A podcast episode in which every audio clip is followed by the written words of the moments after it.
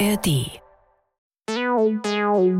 Die JustizreporterInnen. Der Podcast rund ums Recht in der ARD Audiothek und überall, wo es Podcasts gibt. Wir sind dabei, damit ihr auf dem Stand bleibt.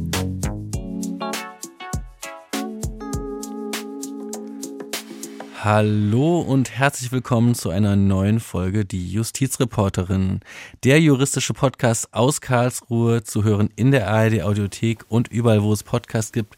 Mein Name ist Fabian Töpel und mit mir im Studio ist heute mein Kollege Finn Hohenschwert. Hallo Finn.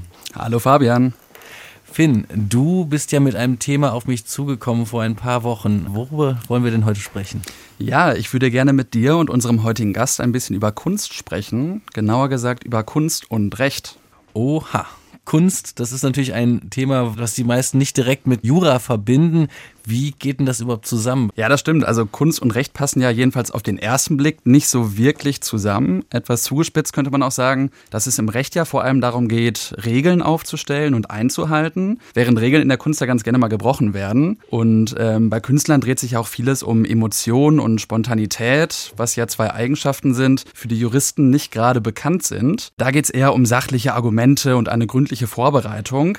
Genau diesen Gegensatz zwischen Kunst und Jura finde ich aber total spannend und würde mir deshalb gerne mit dir anschauen, wo und wie diese beiden Welten aufeinandertreffen. Ja, bei Kunst und Recht, da muss ich direkt irgendwie an diesen Kunstbegriff denken. Die ersten Vorlesungen aus dem Staatsrecht, Artikel 5. Und da gab es ja diese verschiedenen Kunstbegriffe. Das ist mhm. ja irgendwie noch so ein Klassiker aus dem Studium. Aber bevor wir jetzt mal so richtig thematisch einsteigen, würde ich mich nochmal interessieren, wie bist du überhaupt auf dieses Thema gekommen? Ich habe während dem Jurastudium angefangen, so ein bisschen mit Öl- und Acrylfarben zu experimentieren und habe dann später auch angefangen, eigene Bilder zu malen. Sozusagen als Ausgleich zu der ganzen Lernerei, die ja manchmal auch ein bisschen trocken sein kann. Und ja, das kenne ich sogar. Also ich habe auch einige Freunde, die während des Examens angefangen haben zu malen, um halt irgendwie den Kopf frei zu bekommen. Aber jetzt ist es ja auch gleichzeitig so, dass es ja irgendwie so eine Berufskrankheit von Juristen ist, dass man anfängt, in allen möglichen Situationen rechtliche Fragen und Probleme zu erkennen. Und davor war die Kunst sozusagen auch nicht geschützt. Und deswegen habe ich irgendwann angefangen, mir ja ein paar spannende Rechtsfragen rund um das Thema Kunst und Kunstrecht zu stellen und dachte, dass sich das Thema ja hervorragend anbietet, um ja da mal eine eigene Podcast-Folge drüber zu machen. Ja, ich finde das super. Also wir haben ja auch schon öfters mal auch ein bisschen Folgen abseits vom klassischen juristischen Betrieb hier in Karlsruhe gemacht. Also haben wir uns ja auch schon mal mit Musik beschäftigt, hatten unter anderem eine Folge, wo wir mal über Musik, die sich mit Recht beschäftigt hat, I Fought the Law hieß die Folge, ähm, veröffentlicht. Oder haben auch mal über Sampling gesprochen, also dieser ewig seit 20 Jahre gehende Fall zwischen Moses Pelham und Kraftwerk, den haben wir auch schon mal größer aufgegriffen. Aber heute geht es wahrscheinlich eher so ein bisschen um Malerei, oder? Ja, genau. Also die heutige Folge dreht sich nicht nur, aber vor allem um die Malerei. Wir wollen uns anschauen, welche Rechtsfragen sich zum Beispiel aus der Sicht von Künstlern, Galerien und Museen stellen und behandeln ganz unterschiedliche Rechtsfragen rund um das Thema Kunstrecht, also zum Beispiel Kunstfälschung oder auch KI-Kunst. Und das wollen wir nicht alleine machen. Da haben wir uns noch einen Experten zu eingeladen. Der ist uns jetzt zugeschaltet. Und zwar ist er eine absolute Koryphäe im Kunstrecht. Herr Professor Dr. Peter Raue ist uns jetzt zugeschaltet. Hallo, Herr Raue. Ich grüße Sie. Herr Rau ist Rechtsanwalt für Kunstrecht und Honorarprofessor für Urheberrecht an der Freien Universität in Berlin. Und daneben engagiert er sich seit Jahren aktiv und auf vielfältige Weise in der Kunst- und Kulturszene. Auch ich freue mich, dass er heute mit uns über Kunst und Recht redet. Von meiner Seite auch nochmal Hallo, Herr Raue. Hallo, ich grüße Sie. Herr Raue, wenn man Sie im Internet sucht, stößt man immer wieder auf Ihren Spitznamen, Mr. MoMA. Es ist ja eine Anspielung darauf, dass es Ihnen 2004 gelungen ist, die Kunstwerke des New Yorker Museum of Modern Art nach Berlin zu holen und dort sehr erfolgreich auszustellen. Vielleicht können Sie uns, bevor wir danach etwas juristischer werden, einmal erzählen, wie Sie das damals eigentlich geschafft haben. Die Geschichte ist einfach und lustig. Ich saß mit dem Chef des MoMA in Schöneberg an einem Sommerabend und wir diskutierten einen Rechtsfall, nämlich die Restitution eines äh, Bildes, wo ich die Anspruchsteller vertreten habe. Dieses Thema hatten wir sehr schnell abgehandelt und dann habe ich ihn gefragt, sag mal, was macht ihr eigentlich während der Zeit des Umbaus des MoMA-Gebäudes? Da sagte er, da gehen wir mit unseren besten Werken auf Tour, da gehen wir, wir haben schon mit Madrid und wir haben mit Frankfurt und wir haben mit dem und dem geredet. Und dann habe ich zu ihm gesagt, das ist alles Unsinn, was du sagst. Du kommst nach Berlin und zwar sieben Monate das tut den Bildern gut und dann habt ihr eine ganz andere Marke hier in Berlin. Da sind wir nach Amerika gefahren und haben mit ihm verhandelt über jedes einzelne Bild, ob der Gauguin noch dazukommen kann, ob der Picasso noch ausgeliehen werden kann. Und dann ist die Ausstellung gestartet mit einem wirklich wahnsinnigen, auch finanziellen Erfolg. Wir hatten kalkuliert, dass die Ausstellung uns 10 Millionen kostet, sie hat aber 15 Millionen gekostet und wir haben immerhin noch etwa genauso viel an Gewinn gemacht, einen hohen Millionenbetrag, den wir dann in eine Stiftung gegeben haben, die die Aufgabe hat, nur zeitgenössische Kunst von Künstlern, die nicht älter sind als 40 Jahre, zu kaufen. Und das läuft sehr gut. Also eine Erfolgsgeschichte. Vielleicht können Sie uns mal mitnehmen, so ein typischer Tag in Ihrer Kanzlei. Was ist denn so ein ganz klassisches rechtliches Anliegen, mit dem ein Künstler zu Ihnen in die Kanzlei kommt? Also der kommt entweder in die Kanzlei und sagt, meine Bilder sind irgendwo abgedruckt worden, ohne dass ich dafür Geld bekommen habe. Dann kommt jemand, eine große, berühmte Künstlerin aus England, Bridget Riley, die sagt, ich habe meine Arbeit in einer öffentlichen Einrichtung, ich will sie jetzt äh, nicht nennen, gesehen. Da hat mich einer plagiiert. Dafür möchte ich Anerkennung haben, dass das eine Arbeit von mir ist. Sie wollte gar kein Geld haben. Sie wollte nur klargestellt haben, dass das eine Arbeit von ihr ist. Dann kommt jemand und sagt, ich habe mein Bild ausgeliehen, das ist beschädigt worden bei der Ausleihung kommt jetzt zurück. Ich möchte Wertminderung geltend machen. Dann geht die Frage, was ist eigentlich, wenn ein Bild von einem Fontana mit einem kleinen Schaden zurückkommt, wie hoch ist die Wertminderung? Also es ist jeden Tag werde ich auch immer wieder mit Fällen konfrontiert, wo ich sage, muss ich mir überlegen, was da richtig ist. Der berühmteste letzte Fall, der durch die Presse gegangen ist und auch weitergehen wird, ist der Kippenberger Fall, der dieses Bild in der Paris-Bar gemalt hat. Kann es etwas ausführlich auch noch erzählen. Mhm. Dieses von Kippenberger, einem viel zu früh verstorbenen, wunderbaren Künstler, ist in London für 2,1 Millionen Pfund versteigert worden, obwohl Kippenberger keinen Handstrich daran getan hat. Nun kommt derjenige, der das Bild im Auftrag gemalt hat, und sagt, ich möchte wenigstens als Miturheber anerkannt werden. Die Gegenseite, die die Kippenberger Nachlass vertritt, sagt, entschuldige mal, die Idee für dieses Bild hatte Kippenberger und deswegen ist er der Urheber. Ich sage, eine Idee kann man aber gar nicht schützen. Deswegen kann er nicht der Alleinurheber sein. Darüber haben wir einen Prozess geführt, der in München geführt worden ist, ausgegangen ist zugunsten dessen, der das Bild gemalt hat. Der heißt Wallin, ein hervorragender Maler. Die Sache ist jetzt in der zweiten Instanz und mal sehen, was dabei rauskommt. Ja, spannender Fall. Ich finde ein weiteres spannendes Mandat von Ihnen, auf das ich bei meiner Recherche gestoßen bin und das, wie ich persönlich finde, so die Vielfältigkeit des Kunstrechts besonders zeigt, ist der Fall des Berliner Technoclubs Berghain, für den Sie 2016 ein vielbeachtetes Urteil erstritten haben. Wollen Sie uns vielleicht kurz erzählen, worum es da ging? Das Rechtliche ist ganz einfach. Die Berghain hat jahrelang die Karten verkauft mit 7% Mehrwertsteuer. Nach vielen Jahren kam das Finanzamt und hat gesagt, alles falsch, du musst 19% zahlen. 7% Mehrwertsteuer zahlt man bei Hochkultur, also Karten, die ich in der Philharmonie kaufe. Dagegen, wenn es um Vergnügen geht, Clubs geht, dann ist das in aller Regel eben eine vergnügliche Veranstaltung und dafür sind 19 Prozent zu zahlen. Das war ein Betrag von rund 5 Millionen, den das Finanzamt gerne gehabt hätte. Und ich habe dann mich als fast 80-Jähriger in den Bergheim äh, begeben, um mal zu sehen, wie sowas abläuft und habe einfach verstanden, dass das mit dem üblichen Diskurs überhaupt nichts zu tun hat, sondern der DJ, der dort auftritt, der hat ein Programm wie eine Symphonie. Es gibt Leute, die gehen um 4 Uhr in der Früh dorthin, weil der DJ aus Los Angeles oder aus Tel Aviv auftritt. Das ist wie wenn ich ins Konzert gehe, weil Herr Petrenko dirigiert. Und ich habe also verstanden, dass das in der Tat nicht nur ein dass man sich dabei auch vergnügt. Ich vergnüge mich auch, wenn ich Musik anhöre sondern darum geht, dass das ein, ein Kunstwerk ist, das da produziert wird. Es ist uns gelungen, die Richter, die am Anfang offensichtlich gegen uns waren, davon zu überzeugen, dass in der Tat Kunst entsteht, dass da nebenbei getanzt wird und dass es Darkrooms gibt und alles sowas. Das ändert nichts so das Gericht an der Tatsache, dass hier Kunst entsteht und dass die DJs, die dort auflegen, nicht äh, eine Platte nach der anderen auflegen, sondern ein Programm haben. Es gibt einen Höhepunkt, das, äh, das geht ja über drei, vier Stunden oft, so eine Phase. Und äh, ich weiß, wie der Gegner, Vertreter des Finanzamtes, gesagt hat, aber die Menschen, die dort auftreten, die sind doch bei der Musik erregt. Das sage ich, das bin ich bei Malers Fünfte auch. Also das ist, das ist kein, äh, äh, kein Argument. Und äh, also das war schon ein schöner und spannender Fall. Und der Respekt bei, den, bei meinen Kindern und deren Freunden, dass der alte Mann Bergheim vertritt, äh, ist dadurch entschieden gestiegen. Vielleicht hätten die Richterinnen und Richter auch mit Ihnen ins Bergheim gehen sollen, um das mal sich anzugucken. Ja, Sie haben es mir so geglaubt. Gilt das jetzt dann quasi für, also wie, wie, wie bekommt man als ja. Techno-Club jetzt dann dieses äh, künstlerisch wertvolle Emblem? ja, naturgemäß hätte ich fast schon gesagt, haben andere Clubs nachgefragt, kannst du das nicht für uns auch machen? Das kann ich nicht, weil ihr das nicht habt. Dieses äh, Berghain ist weltweit fast schon einzigartig. Es kommen immer wieder ganze Ladungen von Flugzeugen in Berlin, etwa aus London an.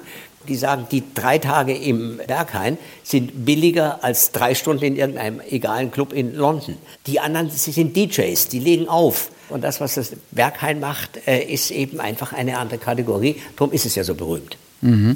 Jetzt sind wir ja schon so ein bisschen juristisch eingestiegen, aber ja. äh, vielleicht gehen wir noch mal ein, zwei Schritte zurück und klären ein paar Grundlagen zum Kunstrecht. Das ist ja ein Rechtsgebiet, mit dem viele Juristen vermutlich weder im Studium noch im Berufsleben in Berührung kommen. Können Sie uns vielleicht einmal ganz allgemein erklären, was eigentlich alles so zum Kunstrecht zählt? Wir haben ja vorhin schon erwähnt, dass Sie während des Studiums mal was von Artikel 5 des Grundgesetzes gehört haben. Das ist eine interessante Formulierung. Das heißt, der Artikel 5 Grundgesetz hat drei Abteilungen, regelt drei Fälle. Das erste ist, dass in Artikel 5 Absatz 1 steht drin, dass die Meinungsfreiheit und Informationsfreiheit gewährleistet wird.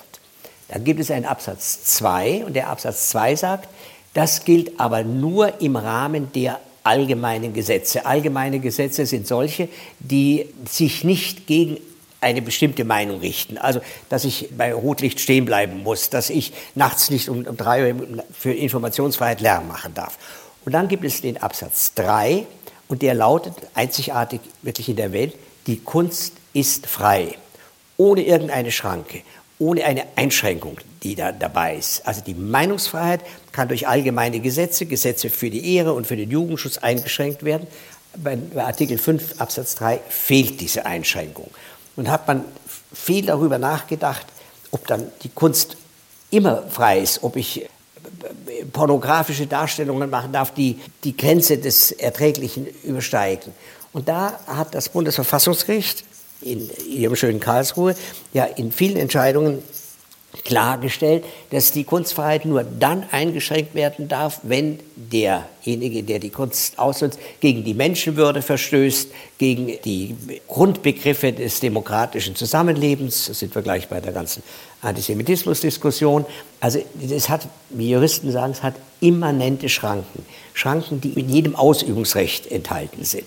Und genau an, an diesem Punkt entscheidet sich dann, ob bestimmte Maßnahmen zulässig sind oder nicht. Ich will jetzt ein Beispiel haben äh, aus meiner äh, Praxis. In der Schaubude wird ein Stück aufgeführt, das sich mit der Links-Rechts-Diskussion befasste. Und dort wird zwei prominenten Frauen, eine CDU, die habe ich vertreten, eine ARD, die habe ich naturgemäß nicht vertreten, die werden auf der Bühne dargestellt und man wird aufgefordert, ihnen die Augen auszustechen. Dagegen sind wir vorgegangen und das Gericht ist uns nicht gefolgt jedenfalls in der endgültigen Entscheidung, hat gesagt, das ist noch vor der Kunstfreiheit gedeckt. Man darf also auf diese Weise jemanden angreifen. Und äh, hat eine Moderatorin äh, erlebt, wo man aufgefordert wurde, sie zu mobben. Und da ist immer die Frage, ist das noch von der Kunstfreiheit gedeckt oder nicht? Und diese Kunstfreiheit geht eben sehr, sehr weit. Die Zeiten, wo ein Herr Hundhammer in Bayern ein Ballett verbieten durfte, weil in dem Ballett eine Kopulation gezeigt wird, die ist vorbei. Es gab ja vor ein paar Jahren, ich weiß nicht, ob Sie den kennen, äh, einen Song von Danger Dan. Äh, das ist alles von der Kunstfreiheit gedeckt, wo genau auch solche ja, genau. Grenzfälle auch nochmal aufgegriffen wurden in dem Text. Jetzt besteht ja dieser Kunstmarkt nicht nur aus Künstlerinnen und Künstlern, sondern halt aus vielen anderen Akteuren, Galerien, Museen, Sammler, Auktionshäuser. Klar. Mit welcher Berufsgruppe haben Sie denn da am meisten zu tun, beziehungsweise mit wem hat man die meisten Reibungspunkte? Das ist nicht leicht zu sagen. Also ich vertrete viele Künstler, auch Sänger, auch Dirigenten, für die ich Verträge mache. Also es ist ja nicht nur Beratung eines Anwalts im Kunstbereich heißt ja nicht nur, dass man Streitigkeiten schlichtet, sondern man vertritt jemanden, der ein großes Archiv einer Institution anvertrauen will. Man vertritt einen äh, Dirigenten, der als Generalmusikdirektor irgendwo beschäftigt werden will und einen möglichst günstigen Vertrag braucht. Also all das gehört damit dazu. Und da kann ich eigentlich nicht sagen, dass es da eine Mehrheit gibt die Streitigkeiten zum Beispiel im Bereich des Restitutionsrechts. Also Restitutionsrecht darunter verstehen wir, wenn den Anspruch von jüdischen, meistens Nachfahren von Menschen, die durch die Nationalsozialisten enteignet und deren Kunstschätze geraubt wurden. Mhm. Diese Bilder hingen und hängen in eigentlich allen Museen, vor allem auch eben in Deutschland. Und nun kommt die Familie, der das ursprünglich gehört hat und die bei Nacht und Nebel gerade noch Deutschland verlassen konnten, um dem mörderischen Tun der Nazis zu entgehen. Die sagen, dieses Bild hat gehört mir, ich möchte es wiederhaben. Und da gibt es eine bestimmte Voraussetzung, die sogenannte Washingtoner Erklärung, die gesagt hat, dass die öffentlichen Hände, nicht die privaten, die öffentlichen Hände verpflichtet sind, zu einer fairen und gerechten Lösung zu kommen. Naja, was heißt denn schon fair und gerecht? Da musst du dann verhandeln. Da kommt ein Engländer zu mir, der in einem Schaufenster einer äh, Galerie ein ganz bedeutendes Bild findet und sagt, mein Gott, dieses Bild war in meiner Familie, ich möchte es meiner Mutter zum 90. Geburtstag zurückgeben. Der Galerist sagt schon mal, ich habe dieses Bild, ohne dass ich die Geschichte kannte, für eine Million gekauft. Ich kann das nicht umsonst zurückgeben. Und dann versucht man eine fair und gerechte Lösung äh, zu finden, was meistens gelingt, aber unter Umständen auch sehr aufwendig ist. Ja, Sie haben es gerade ja schon ein bisschen angesprochen, der Kunstmarkt oder auch die Künstlerbiografien, die enden ja nicht an den deutschen Grenzen, sondern äh, sind ja auch international. Also muss man da auch als deutscher Jurist sich global aufstellen? Also muss man die Rechtsordnung vieler andere Länder haben? Nein, äh, das kennen? kann keiner. Das kann keiner. In dem, also wir wissen, was in Amerika das Fair-Use-Prinzip ist, also ein paar Basiskenntnisse mhm. hat man.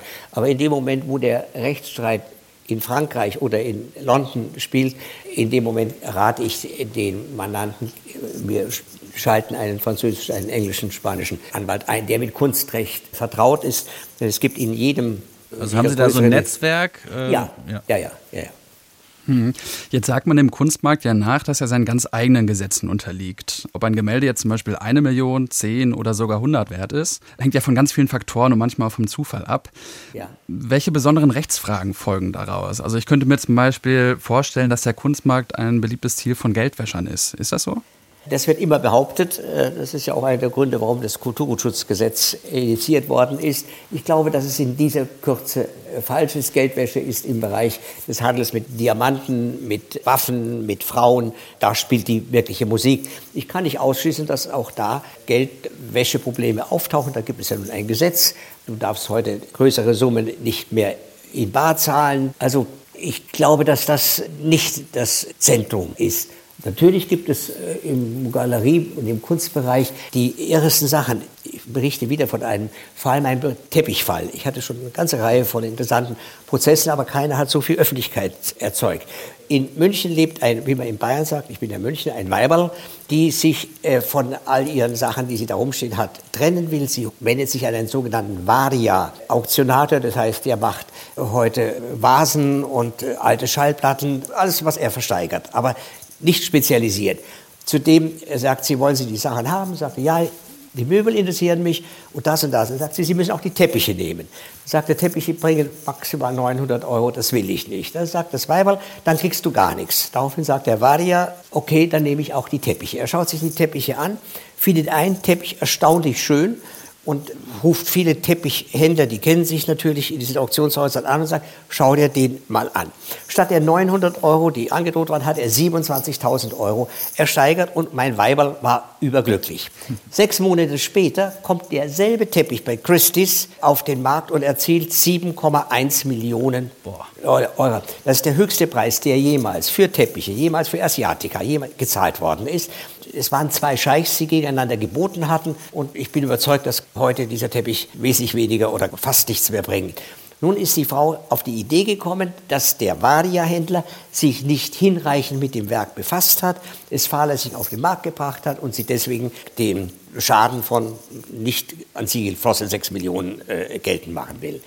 Äh, sie hat dann nur einen Teil geltend gemacht, ist damit auch dann am Ende gescheitert. Aber ich schildere diesen Fall, weil das zeigt eben, wie, wie vielfältig unsere Tätigkeit als Anwalt ist. Und dann haben Sie natürlich das große Problem, jemand ersteigert ein Bild für einen Millionenbetrag und es stellt sich ja nachher aus, das Bild ist gefälscht. Berühmtester Fall ist der äh, Max Ernst, der in New York äh, versteigert worden ist und dann ein Museum zugeschlagen worden ist, der aber unecht ist. Vielleicht stellen wir das Thema mit dem Max Ernst noch mal kurz zurück und ja, nutzen das als Anknüpfungspunkt, um uns über das nächste Thema zu unterhalten, nämlich Kunstfälschung. Ein Bild, das in einem Moment noch viele Millionen Euro gekostet hat, kann im nächsten Moment nahezu wertlos sein, ja, wenn sich immer herausstellt, dass es sich um eine Fälschung handelt. Und das ja eigentlich, obwohl das Bild noch genauso schön ist wie vorher. Wann ist ein Bild denn rechtlich betrachtet eigentlich echt und wann handelt es sich um eine Kopie oder eine Fälschung? Das ist ein schwieriges Feld. Zunächst einmal kann man ganz einfach sagen, ein Bild ist dann echt, wenn es von der Hand des Künstlers, der Künstlerin stammt, dem es zugeschrieben ist. Also wenn ein Bild als Max Ernst angeboten wird, dann ist es nur echt, wenn Max Ernst es selber hergestellt hat. Nun ist aber die Frage, wie erkenne ich denn eigentlich, ob ein Bild echt oder unecht ist? Und da ist es wohl das dunkelste Gebiet des gesamten Kunstrechtes. Es ist so, dass von praktisch jedem Künstler des 20. Jahrhunderts, früher war das etwas anders, eine Institution oder ein Mensch sagt, ob das Werk echt ist oder nicht echt. Ist es echt, dann nimmt derjenige, der diese Entscheidungsbefugnis hat, das Bild auf in den sogenannten Katalog Raisonné. Das ist eine Zusammenfassung sämtlicher als echt geltender Bilder. Und wenn derjenige, meistens ist es eine Institution, eine Fondation, eine Foundation oder eben auch die Erben, sagt, dieses Bild stammt nicht von meinem Vater, meinem Mann, von dem verstorbenen Künstler, dann rührt in dem Kunstmarkt niemand mehr dieses Bild an. Ich will Ihnen ein Beispiel nennen. Ein hochrenommierter Galerist aus Berlin besitzt ein Bild von dem Künstler Baumeister, der in den Zeiten des Data, also 20. Jahrhundert, sagen wir mal ganz grob zwischen 1920 und 1930, bedeutend gewirkt hat. Er möchte nun ein Zertifikat haben, dass das Bild echt ist. Er geht also zur Tochter dieses Künstlers, ich bin dabei, die in Stuttgart gelebt hat, zeigt dieses Bild vor und sagt, können Sie mir bestätigen, denn sie ist die Frau gewesen, die den Katalog Resonné verfasst hat. Können Sie mir bestätigen, dass das Bild echt ist? Ich vergesse nie, sie schaut auf diese Arbeit und sagt, das Bild stammt nicht von Papi. Ich weiß, wie gesagt, nee, Frau, ich habe den Satz nicht verstanden. Das Bild stammt nicht von Papi. Äh, Sage ich, warum denn nicht? Es war eine Collage, da waren so Fahrkarten aus dem Jahr 1920 drin und also so eine Collage. Und äh, ich sage, die Karten, die sind doch alle echt und Sie haben ein Bild in der gleichen Größe aus demselben Jahr, das in Ihrer Sammlung ist und äh, das halten Sie für echt. Sagt er, mein Bild ist echt und das ist unecht. Schluss. Du kannst dagegen auch nicht klagen. Das ist ein Akt wertender Erkenntnis, wie die Gerichte sagen. Und es bleibt dann bei dem Nein. Umgekehrt, wenn derjenige, der den Nachlass sozusagen verwaltet und bestimmt, sagt, das Bild ist echt, dann gilt es als echt. Da sind wir wieder bei Max Ernst. Äh, also es gibt bei beiden die Gefahren. Wenn der größte Kenner des Werkes von Max Ernst, Werner Spieß, sagt, das Bild ist echt, dann gilt es als echt, auch wenn es von Beltraki stammt. Genau, dieser Fall Betraki, da gab es ja auch einen Film drüber. War, war, für mich total spannend zu sehen, wie halt aber auch, also er selbst ist natürlich eine, eine spannende Person irgendwie, aber halt auch wie äh, die Menschen drumherum, diese ähm, Gutachter, ja auch, also da ist ja auch eine gewisse Goldgräberstimmung, wenn man dann auf einmal so ein verschollenes Bild entdeckt, dann will man ja auch vielleicht äh, unbedingt dran glauben, dass es echt ist, weil man selbst ja auch zumindest Renommee oder eventuell auch ein bisschen Geld damit verdienen kann, an diesen ganzen Geschäften. Wie ist es denn, diese Gutachter? Sind die dann auch haftbar für ihre äh, Gutachten? Also grundsätzlich gilt, dass die Gutachter nicht haftbar sind für Fehlurteile, weil das sozusagen menschlich ist. Die Sache wird dann schwierig, wenn man dem Gutachter vorwerfen kann, er hat das nur deswegen gemacht, weil er damit sehr viel Geld verdient hat. Er hat nicht die nötigen Recherchen vorgenommen. Dann kann ich mir im Einzelfall schon vorstellen, dass man Regressansprüche geltend macht. Das ist in Frankreich auch gegen den Gutachter in dem äh, Beltaki-Fall versucht worden und ist am Ende gescheitert. Erste Instanz ist der Gutachter zu einem Millionenbetrag Schadenersatz verpflichtet worden, zweite Instanz hebt wieder auf. Das ist eine sehr, sehr schwierige Frage. In der Regel werden die Gutachter äh, sagen, nach meinem Wissen und Gewissen ist es so, dass dieses Bild echt oder unecht, je nachdem, äh, ist. Und dann plötzlich wird, eine, wird von einem Bild, das ein Gutachter für echt erklärt hat, ein Farbpigment abgenommen in einem dafür vorgesehenen Institut und die stellen fest, dass es diese Farbe zum Zeitpunkt des Entstehens des Bildes gar nicht gegeben hat. Damit ist unwiderleglich belegt, dass das Bild eine Fälschung ist. Und das ist in der Tat ein Phänomen, das von diesem Augenblick an ein Millionenbild keine 10.000 Euro mehr wert ist. Und ich frage mich immer wieder, wenn ich jahrelang ein Bild habe, das ich heiß liebe, weil ich es für echt halte, und ich erfahre, dass es unecht ist, warum das dann wertlos sein soll. Es ist wahrscheinlich eine Frage der Aura, dieses Gefühl, hier hat Fontana, hier hat Beuys, hier hat Picasso selbst die Hand angelegt. Das gibt dem Bild die Aura und wenn diese Aura weg ist, ist das Bild wie Falschgeld.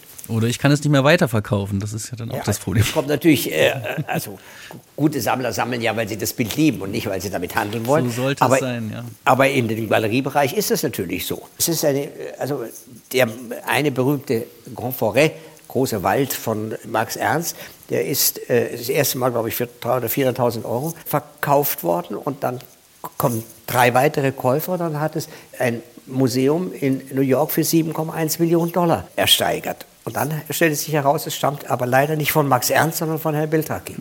Ist Ihnen das eigentlich auch schon mal passiert? Sie sind ja nicht nur renommierter Kunstexperte und Kunstförderer, sondern sammeln selbst auch Kunst und haben auch schon im großen Stil ausgestellt.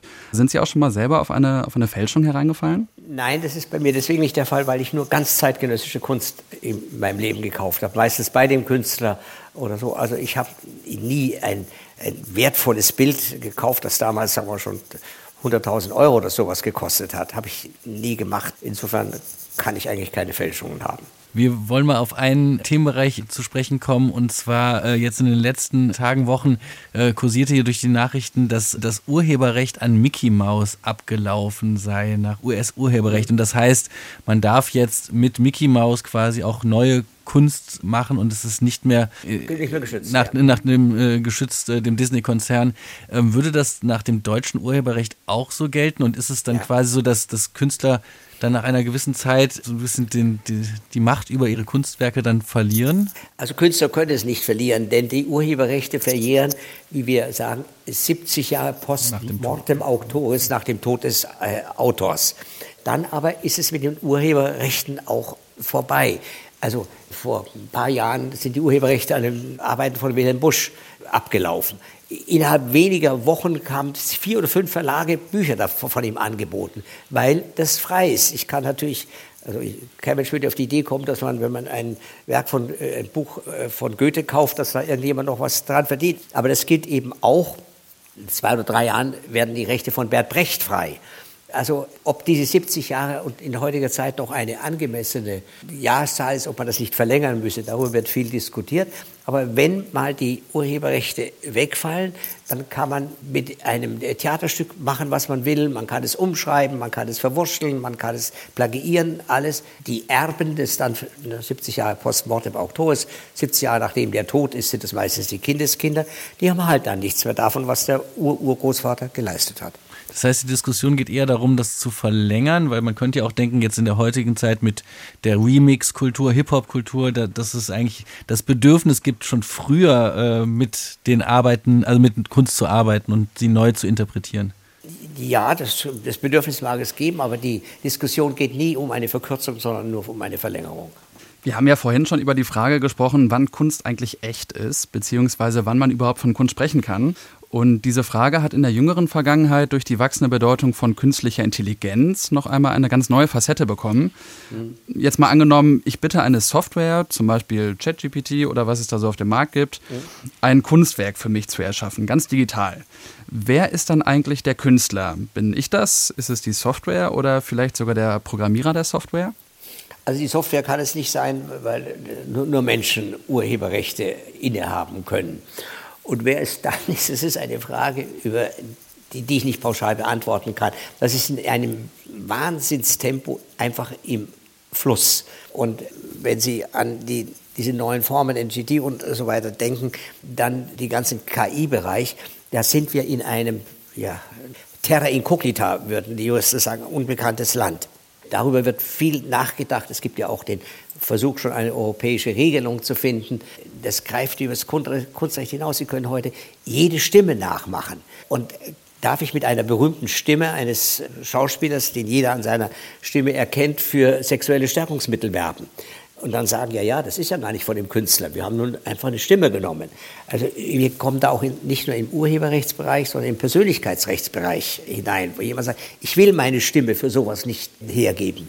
Also das ist, äh, da, da habe ich noch keine feste Antwort. Mhm. Macht Ihnen das Angst oder ist es auch was, was Sie faszinierend finden, also diese also neuen also Technologien? Sagen, es beunruhigt mich. Ja. Es beunruhigt mich, weil mit KI ja Wahrheit und Unwahrheit äh, kaum mehr auseinanderzuhalten ist. Du machst die Stimme irgendeines Staatsmannes nach und rufst den äh, Kanzler an und du wirst dann mit ihm verbunden.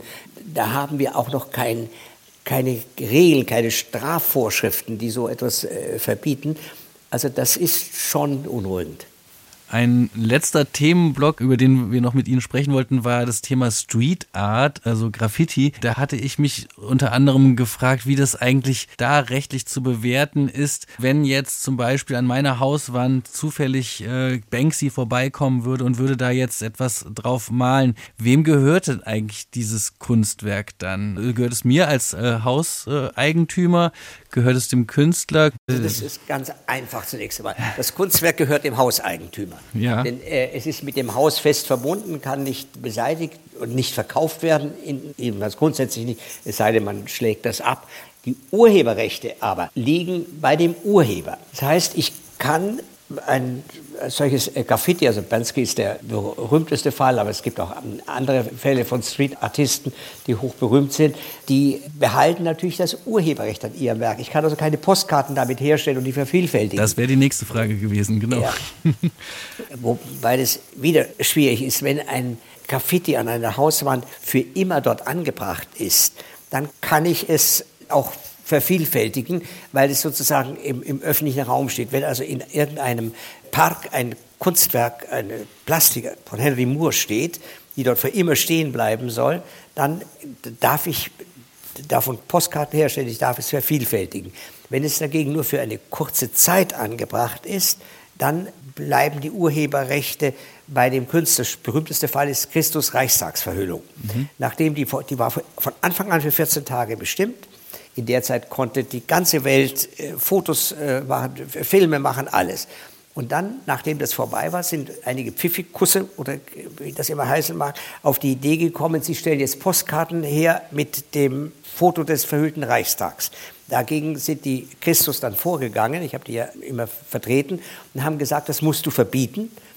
Das war auch immer erfolgreich. Und wenn jemand die Urheberrechte verletzt, was es eben ist, wenn ich eine Postkarte eines nicht mehr bestehenden Reichstagsverhüllung äh, verkaufe, dann muss derjenige auch Schadenersatz zahlen. Und da hat die Frau von Christo Jean-Claude, die hat gesagt, give it for charity. Ich nehme kein Geld, nur weil jemand sich sozusagen meiner Kunstwerke bemächtigt hat. Und das haben wir dann auch gemacht. Also das sind, Sie sehen, das Urheberrecht ist deswegen das schönste Rechtsgebiet der Welt, weil es immer, immer wieder neue Probleme gibt, die wir nicht lesen können und weil es relativ kompliziert ist, wobei ich bei manchen Fragen schon ein bisschen vereinfacht habe in den Antworten.